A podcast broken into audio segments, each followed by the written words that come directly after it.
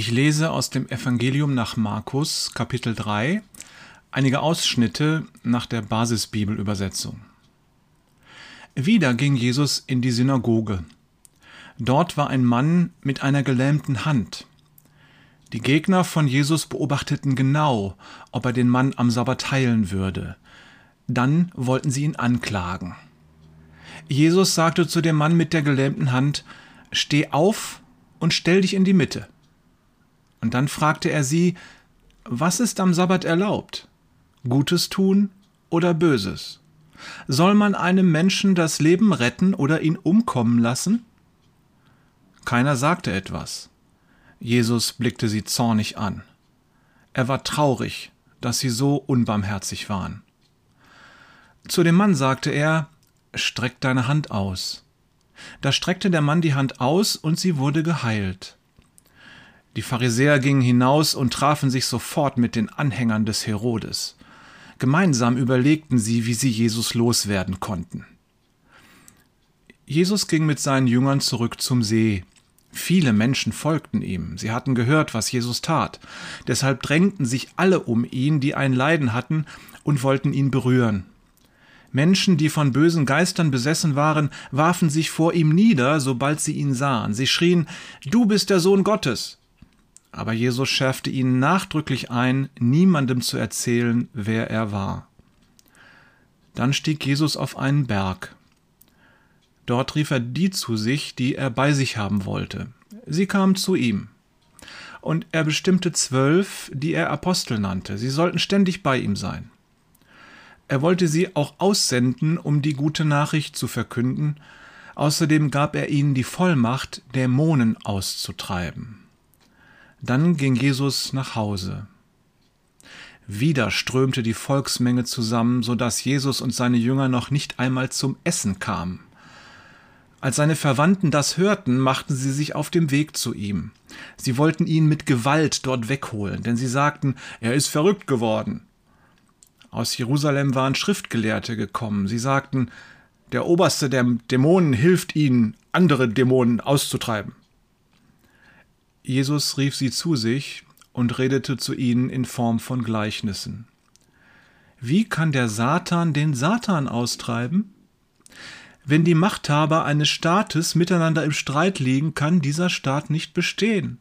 Wenn sich also der Satan gegen sich selbst erhebt und mit sich im Streit liegt, kann er nicht bestehen. Es ist aus mit ihm. Amen, das sage ich euch. Alles kann den Menschen vergeben werden. Jede Schuld und jede Gotteslästerung, wie viele auch immer sie lästern. Wenn aber jemand den Heiligen Geist lästert, dem kann in Ewigkeit nicht vergeben werden. Er ist für immer schuldig geworden. Das sagte er Jesus, weil sie behauptet hatten, er ist vom bösen Geist besessen. Inzwischen waren die Mutter und die Brüder von Jesus gekommen. Sie blieben draußen stehen und schickten jemand, der ihn rufen sollte. Sieh doch, deine Mutter, deine Brüder und deine Schwestern stehen draußen, sie suchen nach dir. Aber Jesus antwortete, Wer ist meine Mutter und wer sind meine Brüder? Er blickte die Leute an, die rings um ihn saßen, und sagte, Das sind meine Mutter und meine Brüder. Wer tut, was Gott will, der ist mein Bruder, meine Schwester und meine Mutter.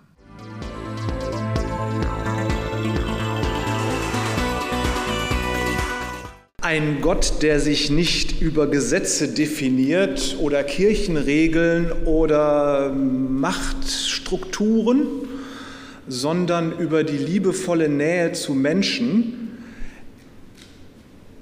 das passt den wichtigen Leuten nicht in ihr Gottesbild, weil sie das nicht benutzen können, um ihre Macht auszubauen. Es gab damals zur Zeit Jesu eine Religionspolizei, die in Jerusalem um den Tempel, um die Priesterschaft, um die führenden Parteien der Juden sich gebildet hatte, eine Religionspolizei. Es sollte jeder Mensch religionskonform sein.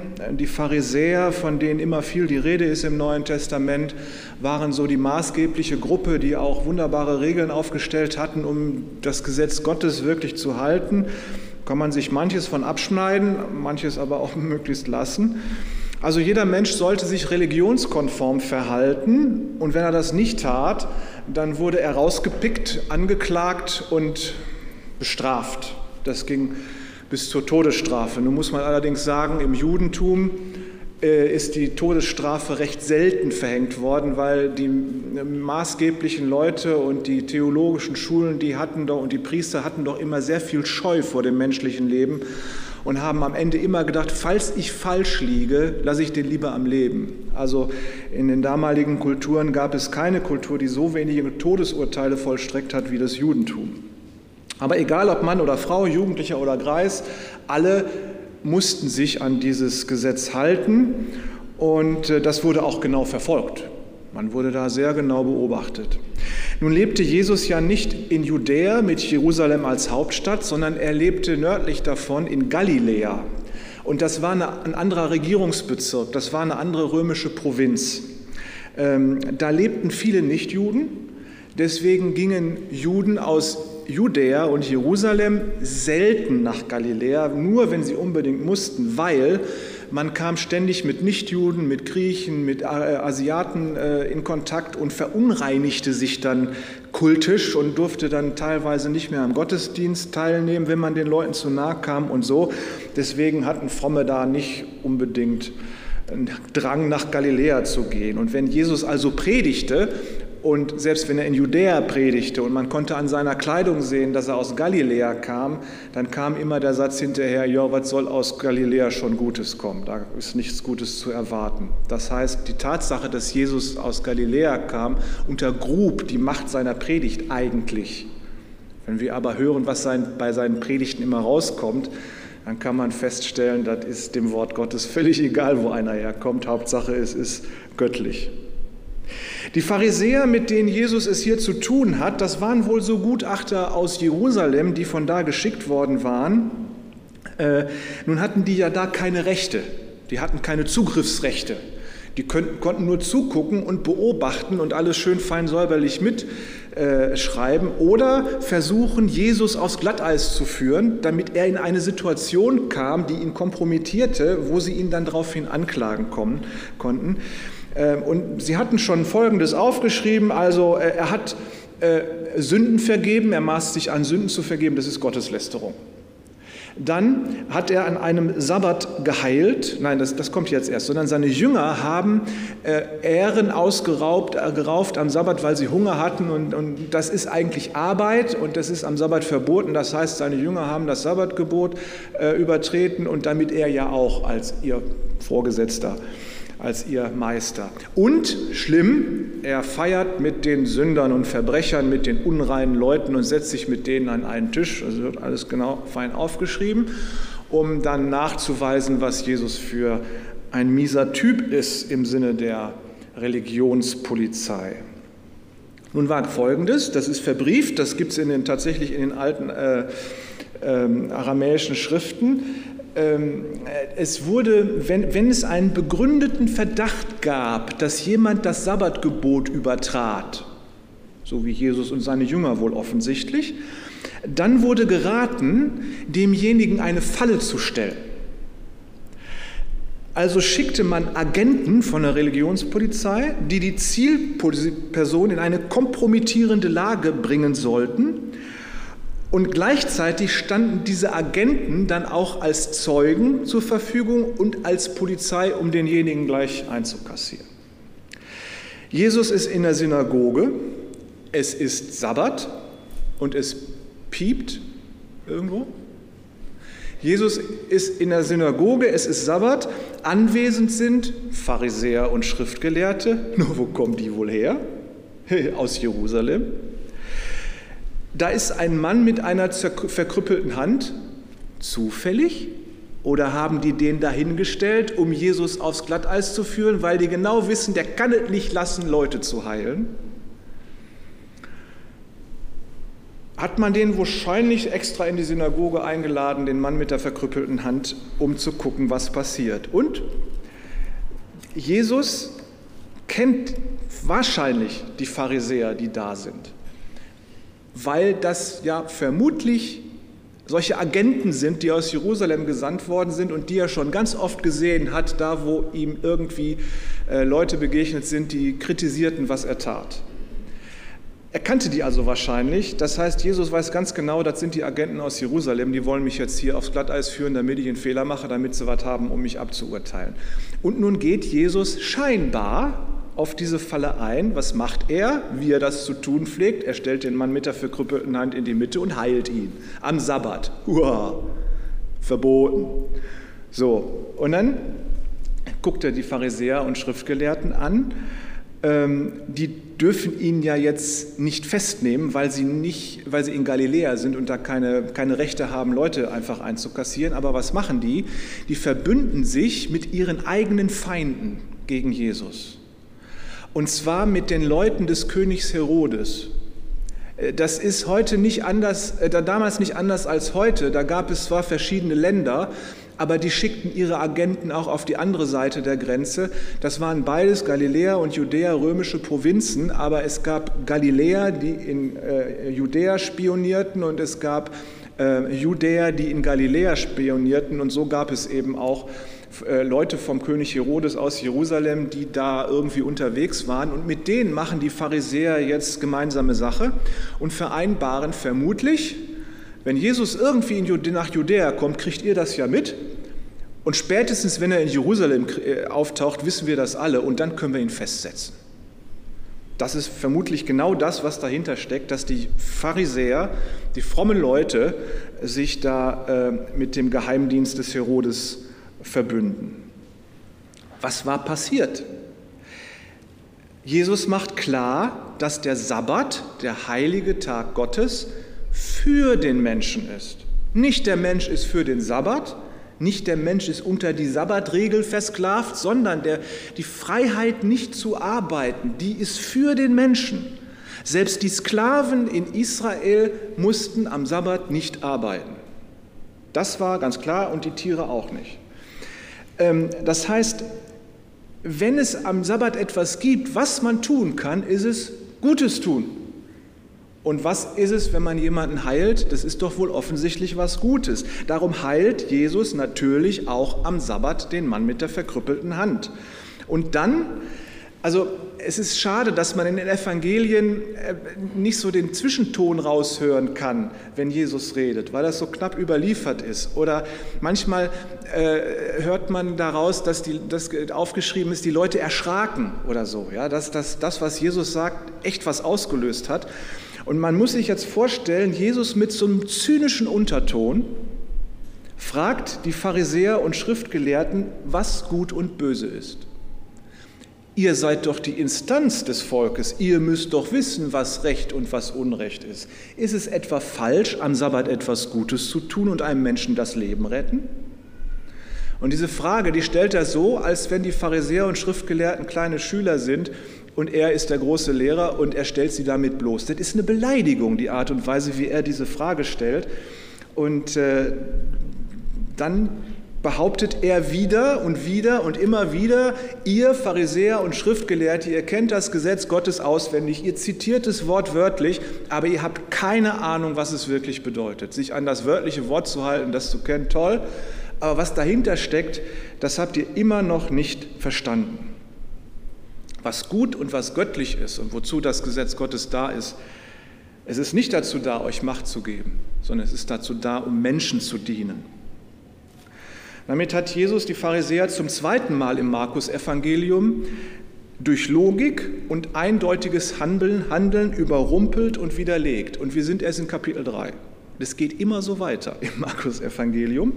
Und nach jedem Mal werden die Pharisäer noch intensiver nach einem Grund suchen, Jesus einzukassieren und zu töten. Und sie warten nur darauf, dass er endlich aus Galiläa verschwindet und nach Judäa kommt.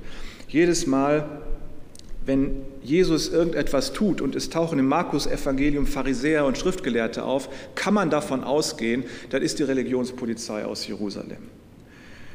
Und was die Pharisäer nicht wollen, was sie nicht für richtig halten, das darf nicht sein. Und Jesus tut ständig irgendwas, was nach deren Maßstab nicht sein darf. Und auch wenn sie im Unrecht sind, sie wollen doch immer Recht behalten. Und sie zitieren dafür Bibelverse. Das sind so Bibelschwinger, ja? Die äh, Macht über andere Leute haben wollen und dann die Bibel dafür zitieren und damit Leute zu äh, unterdrücken, damit Leute zu knechten.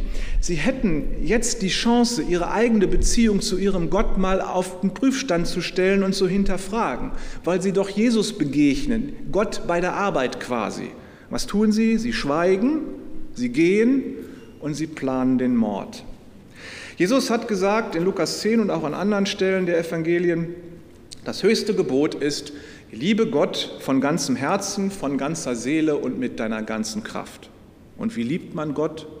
Man hält seine Gebote, man kennt sein Gesetz, man gehorcht ihm. Das ist die Art und Weise, wie man Gottes Liebe zum Ausdruck bringt. Und, sagt er, liebe deinen Nächsten wie dich selbst.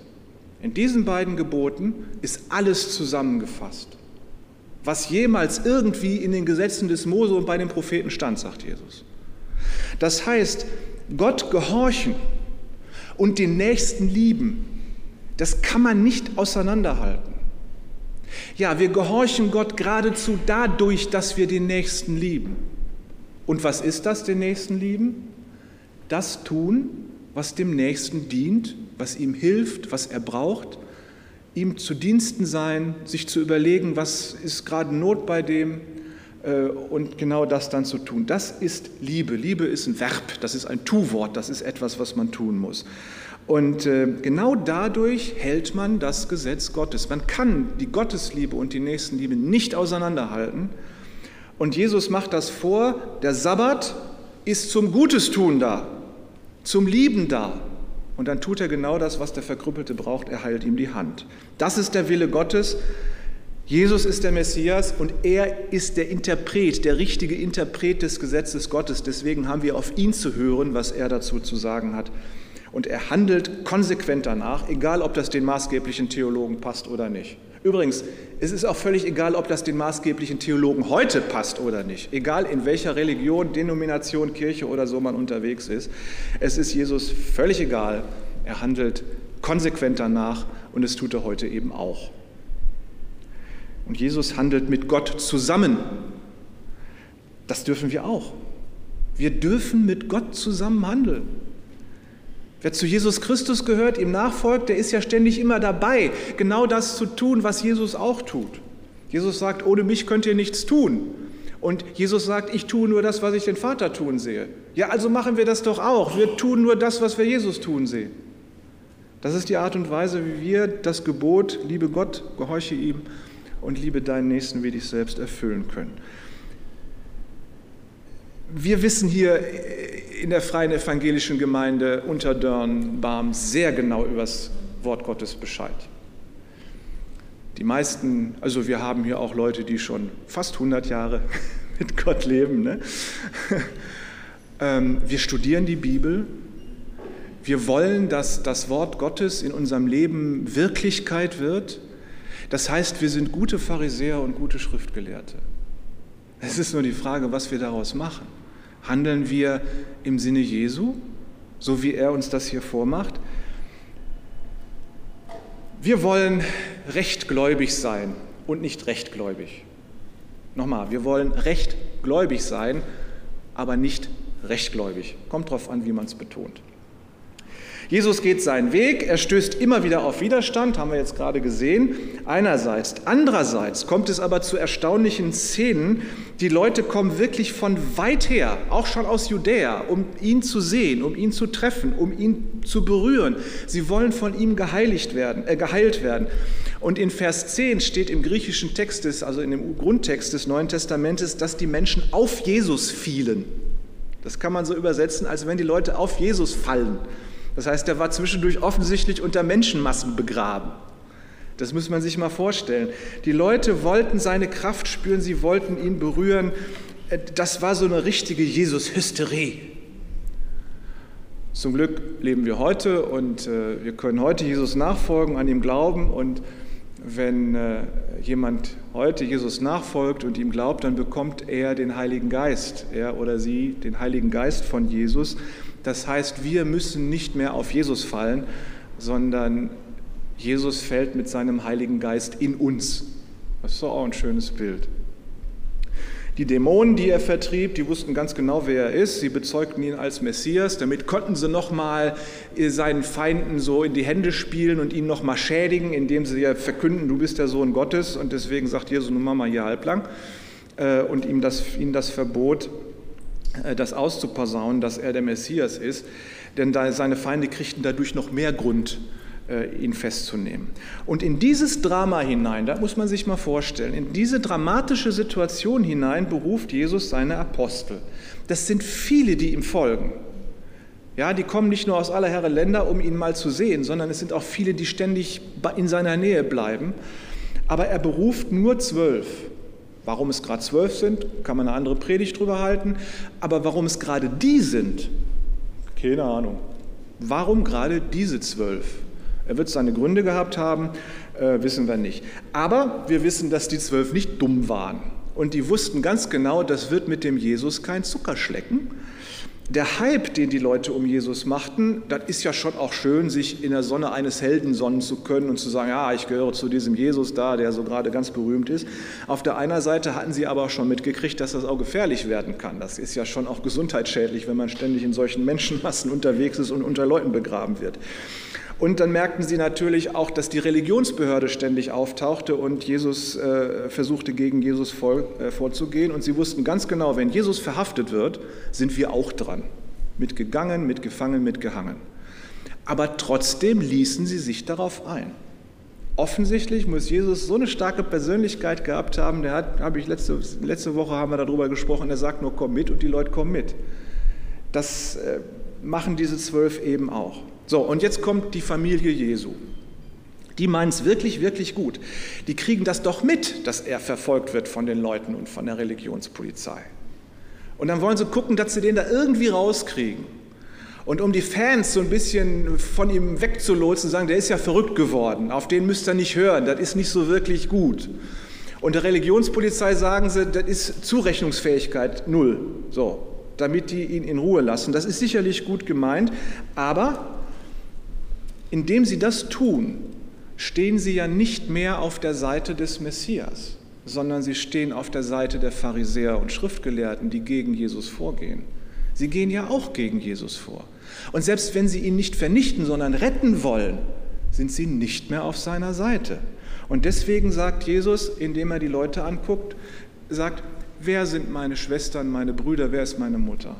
Die Leute, die den Willen Gottes im Himmel tun. Darum sind wir doch hier. Wer das nicht tut, der gehört nicht zu meiner Familie. Stellt euch mal vor, du wärst Mutter von Jesus und der sagt dir, du bist nicht meine Mutter. Und du versuchst noch ihn zu retten. Nun wissen wir von Maria, dass sie ihm dann doch weiter gefolgt ist. Offensichtlich hat sie sich das dann nochmal anders überlegt. Sie stand am Ende ja auch unterm Kreuz.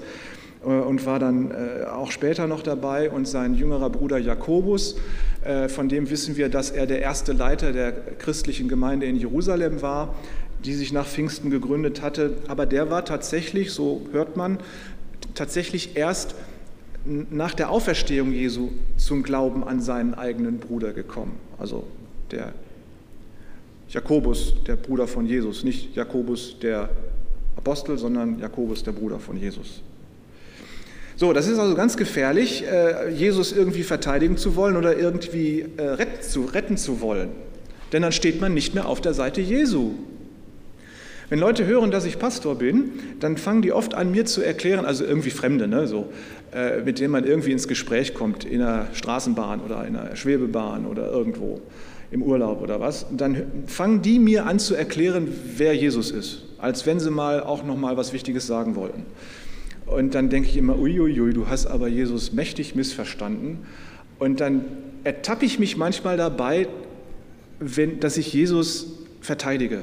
Gerade wenn Leute so äh, was gegen christlichen Glauben sagen und so und da so ganz aggressiv werden, äh, ertappe ich mich dabei, dass ich Jesus verteidige.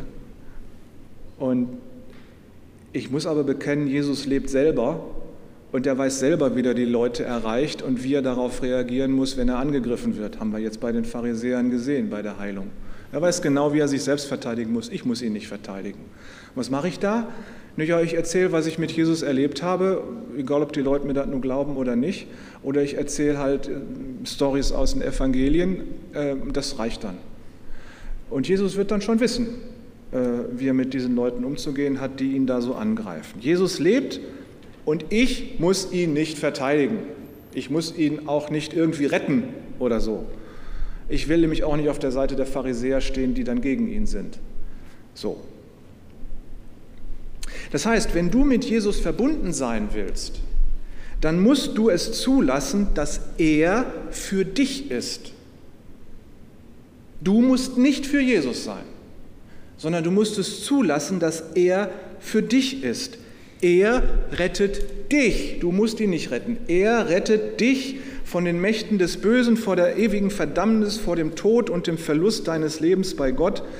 Das lernen wir aus dieser Szene. Selbst wenn wir es gut meinen mit Jesus, wir müssen ihn nicht verteidigen, sonst stehen wir nämlich gegen ihn.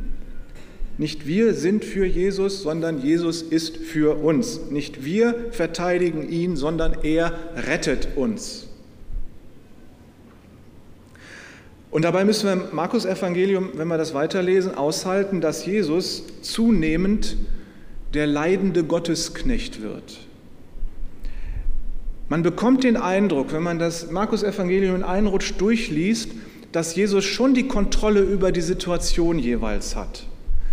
Aber dass er das so regelt, dass er immer weiter runterkommt, bis zum Kreuz. Das Markus Evangelium ist im Grunde die Passionsgeschichte mit einer langen Einleitung. Und am Ende steht das Kreuz, nein, die Auferstehung, aber vor der Auferstehung steht das Kreuz und man bekommt im Markus-Evangelium ganz stark den Eindruck, dass Jesus ganz konsequent und bewusst auf dieses Kreuz zugesteuert hat, weil er dahin musste. Am Ende ist er geradezu anstößig schwach und, und, und passiv. Genau das Gegenteil von heldenhaft. Wenn man sich vorstellt, er ist der Sohn Gottes, der hat die, die, die, die, die himmlischen Heerscharen, die Engelscharen, äh, hätte er zu Hilfe rufen können und er tut es aber nicht. Er muss den Weg der tiefsten Erniedrigung gehen.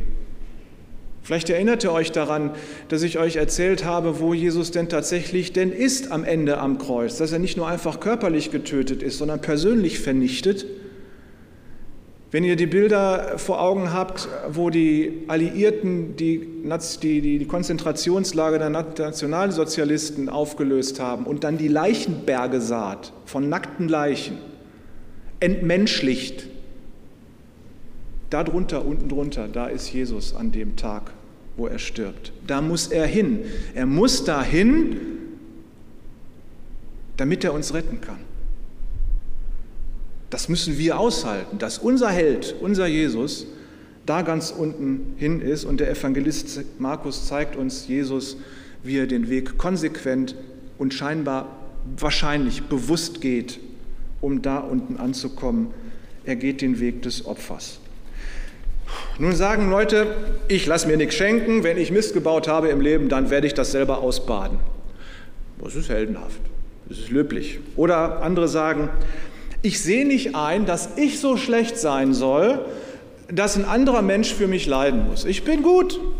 Ich habe nie was Falsches getan. Das ist gut. Wir sind hier alle gute Menschen. Es ist ganz selten, dass einer von uns was Schlechtes getan hat. Sehr gut.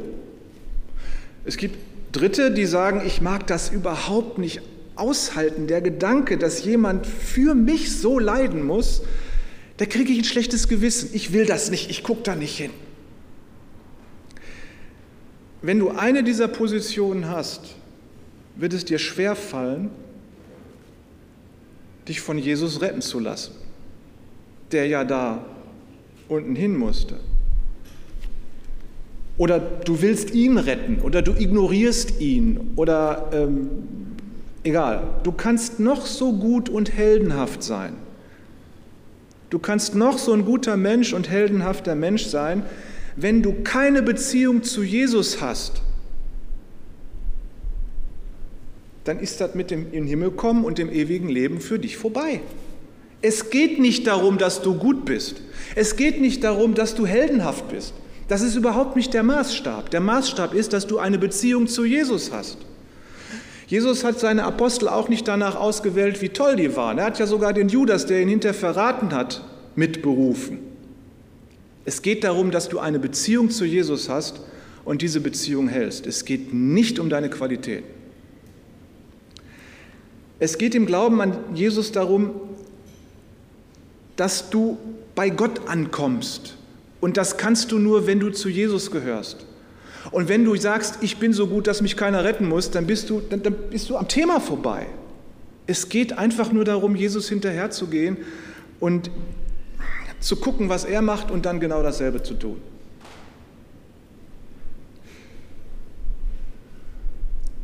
Dann kommen die Pharisäer und behaupten, dass Jesus die Dämonen durch den Chef der Dämonen austreibt. Äh, also Jesus ist im Grunde nur so, ein, so, ein, so, ein, äh, so eine Finte vom Teufel. Ja? Jesus ist so eine Finte vom Teufel, um die Leute in Wirklichkeit ins Verderben zu, äh, zu werfen. Es ist kein Wunder, dass die Pharisäer das denken, denn die machen es ja ganz genauso. Hatte ich ja gerade gesagt. Sie, erst führen sie die, die Leute aufs Glatteis, dann gucken sie zu, wie sie stürzen und dann klagen sie sie an und kassieren sie gleich hin, äh, gleich ab und äh, äh, dann werden sie dann auch gleich bestraft. Das ist richtig teuflisch, wie die sich dabei verhalten, diese Religionspolizei. Und weil die von sich auf andere schließen, denken sie, bei Jesus ist das genauso. Ja, der Jesus ist nur eine Finte vom Satan, um die Leute irre zu führen. Und am Ende kommt der Satan und kassiert sie alle ein.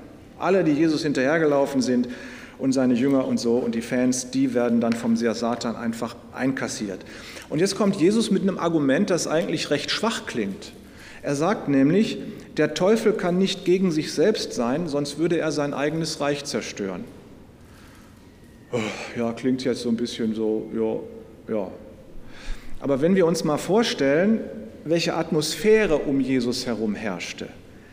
Jesus spricht, es existiert plötzlich Leben. Jesus sagt ein Wort und das Leben eines Menschen ändert sich komplett. Er ruft, Menschen werden frei, er sagt ein Wort, Menschen werden gesund, er handelt und das Gesetz Gottes wird ein Gesetz von Frieden, Freiheit und Leben. Die Atmosphäre um Jesus herum ist von Freiheit, Liebe und Frieden und Heiligkeit äh, geprägt. Wenn der Satan das auf Dauer imitieren sollte, dann macht er sich selbst kaputt, weil es ja genau das Gegenteil von dem ist, was er eigentlich ist. Wenn die Pharisäer nun behaupten, Jesus treibe Satan durch den Satan aus, dann müssten sie auch sagen, Satan zerstört sein Reich komplett selbst, um einen Hinterhalt zu legen. Nur mit wem will er aus dem Hinterhalt zuschlagen, wenn sein Reich nicht mehr da ist? Das ist die Logik, die Jesus hier anbringt. Es ist unlogisch. Als die Pharisäer das dennoch behaupten, da wird Jesus wütend, weil er immer wütend wird, wenn der Satan eine Rolle spielt und dann wird er auch noch traurig, denn die Pharisäer sind doch eigentlich seine Glaubensbrüder und sie kennen das Wort Gottes, sie kennen das Gesetz Gottes wie kein anderer und deswegen ist er traurig, dass sie den Messias nicht erkennen, wenn er vor ihnen steht. Das ist zum Heulen. Der Heilige Geist ist spürbar anwesend, Sie können zugucken, wie der Heilige Geist wirkt. Aber sie merken es nicht. Und warum merken sie es nicht? Weil sie vor lauter Rechtgläubigkeit und Recht haben wollen, die Augen davor verschließen und sagen, das kann nicht sein.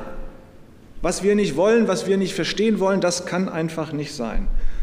Und auf diese Art und Weise, indem sie Jesus satanische Machenschaften vorwerfen, gehen sie dem Satan gerade selbst in die Falle. Und wer auf diese Art und Weise den Heiligen Geist ignoriert, der ist unrettbar verloren. Wenn der Heilige Geist jetzt plötzlich anfängt zu wirken und du verschließt die Augen und sagst, das kann eigentlich nicht sein, und du leugnest, dass der Heilige Geist wirkt, ja, dann nutzt keine Vergebung. Wozu dann noch? Du bist dann draußen, nicht mehr beim Messias, nicht mehr im ewigen Leben. Wenn du sagst, ich habe Vergebung nicht nötig, dann sitzt du in dem Teufelskreis. Dann sitzt du draußen guckst zu, wie der Heilige Geist wirkt, aber ignorierst es oder leugnest es noch.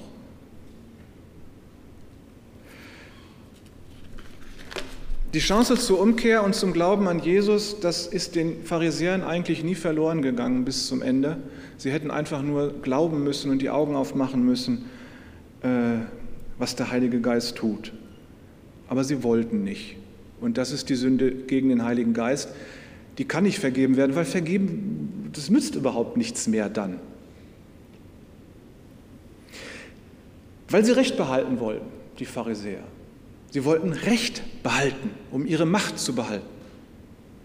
Ist dir das vielleicht auch schon mal passiert, dass du unbedingt Recht haben wolltest und irgendwann ist wirklich ans Licht und du hast das wirklich mit aller Macht behauptet und immer wieder durchgesetzt und irgendwann ist es klar geworden, dass du wirklich im Unrecht warst und das ist peinlich. Das passiert Kindern zwischen dem 8. und 14. Lebensjahr ganz oft. Da verstehen sie so ein bisschen von der Welt und sie meinen, sie haben das wirklich verstanden und sind schlauer als die Erwachsenen und behaupten dann ständig was und irgendwann müssen sie eingestehen, er war doch nicht so. Wie die Pharisäer sich da also verhalten, ist so ähm, Grundschule, ja, kindisch, also wirklich nicht kindlich, sondern kindisch. Mir ist dabei eingefallen, der Donald Trump, der hat uns das ja vorgemacht, wie das geht. Ne? Der hat ja grundsätzlich Blödsinn geredet. Die Lügen sind ja alle aufgeschrieben worden. Und er hat nie zugegeben, dass er Unrecht hatte, sondern er hat dann einfach eine andere Wirklichkeit erfunden, in die seine Aussagen dann reinpassten. Äh, er nannte das dann alternative Fakten. Nur hast du Fakt, das ist Realität. Und wenn du eine Alternative zur Realität hast, ist das nicht mehr die Realität. Also merkst du, wie blöd dieser Begriff sowieso schon ist. Das ist hä aber alternative Fakten. So. Und alles, was aus der wirklichen Welt zu ihm kam, das nannte er dann Fake News, also Lügenneuigkeiten. Und genau das haben die Pharisäer auch gemacht. Sie haben sich eine alternative Realität geschaffen, in der das, was sie sagte, äh, sagten, stimmte. Was Jesus tat und sagte, das bezeichneten sie als Fake News. Sie haben sich die Peinlichkeit erspart, irgendwann zugeben zu müssen, dass sie Unrecht halten weil sie in ihrem eigenen Universum, das sie sich da geschaffen hatten, geblieben sind. Wir reden ja heute von einer Bubble, in der wir uns bewegen. Wir haben so unsere eigene Bubble, die unsere Realität ist. Und so hatten die das eben auch. Und äh, da können sie froh sein, dass sie die Peinlichkeit ihnen erspart äh, wurde, aber dafür haben sie halt ihren Gott verloren und das ewige Leben und ihren Gott haben sie gekreuzigt. So what? Also nutzt es einem Recht haben zu wollen und dann vielleicht auch noch Jesus gegenüber, Nein. Das ist die Gefahr aller Gläubigen. Wenn wir was verstanden haben von der Bibel und von Jesus, dann meinen wir, das ist unser Universum und das ist für alle Zeit richtig. Leute, die zwölf Jünger, die Jesus hinterhergegangen sind, die haben jeden Tag was Neues gelernt und waren überrascht, dass es auch anders geht. Weil Jesus ähm, und seine Realität ist oft was ganz anderes als das, was wir uns in unserem menschlichen Gehirn zusammendenken. Das merken wir ganz oft, jetzt auch an dieser Situation mit der Heilung des Gelähmten äh, und so. Oder die Art und Weise, wie er die Pharisäer bloßstellt, das merken wir ganz oft. Und das ist eine Lebensaufgabe für gläubige Leute, sich immer wieder von Jesus überraschen zu lassen, dass es möglicherweise ganz anders ist, als man sich das vorher gedacht hat. Das ist aber die Gefahr für uns Gläubige, dass wir uns in Paralleluniversum verabschieden, in dem wir uns dann halt wohlfühlen, was aber mit der Realität und mit der Realität Gottes nichts zu tun hat. Hauptsache, man hat recht. So haben es die Pharisäer gemacht. Und Jesus hat ihnen dann vorgeworfen, ja, natürlich habt ihr recht. Klasse, wunderbar. Und ihr verschließt damit den Leuten, die an Gott glauben wollen und in den Himmel wollen, denen gebt er Aufgaben, die sie nicht erfüllen können und damit versperrt er ihnen noch den Weg in den Himmel. Ähm, das funktioniert so nicht. Wenn wir gleich miteinander beten, ihr Lieben, dann lasst uns für die beten, die wir gerade gehört haben, unsere Alten und Kranken, und lasst uns bitte feste dafür beten, dass wir nicht in diese Falle geraten, in die die Pharisäer und Schriftgelehrten gefallen sind. Denn wir sind, wir, Freie Evangelische Gemeinde Unterdörn, wir sind gute Pharisäer und Schriftgelehrte. Wir studieren die Bibel und wir wollen, dass das Wort Gottes in unserem Leben Wirklichkeit wird. Dann lasst uns feste dafür beten, dass wir uns immer wieder von Jesus überraschen lassen und äh, alle, die sich da noch nicht so sicher sind, was das anbetrifft, Jesus nachzufolgen, vergiss es. Es geht nicht darum, ob du gut bist oder nicht. Es geht darum, dass du eine Beziehung zu Jesus hast. Und dass jeder von uns eine Beziehung zu Jesus hat, darum wollen wir auch beten. Amen.